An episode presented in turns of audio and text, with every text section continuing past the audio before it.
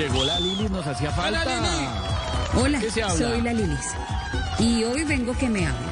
Tengo más cosas que contar que Jorge 40. Y estoy más feliz que algunos políticos con su llegada. Es increíble cómo fue de rápida su extradición. Yo me asombro con la eficiencia de nuestra justicia. Pero lo que sí me tiene un poco triste es lo de Electricaribe. ¿Cuántas familias se van a dejar de beneficiar de su excelente servicio en la costa?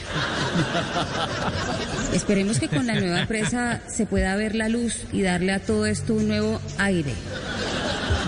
Hola. No, es que sí. Todo lo bueno se está acabando. Incluso hay quienes piden la renuncia del presidente Duque con lo bueno que es. Y ni hablar de los supuestos atentados que se han orquestado contra él. ¿Cómo se atreven a amenazar a alguien que literalmente no ha hecho nada? Uf, menos mal tenemos al mejor ministro de Defensa. Perdón, corrijo. No todo lo bueno se está acabando.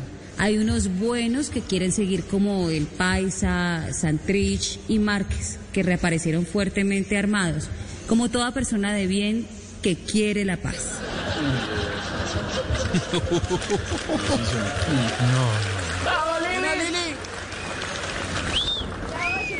Los dejo porque estoy llamando a la línea de soporte técnico de mi internet y esa gente contesta así, rapidísimo. Una agilidad. Soy la Lilis. Comedia real.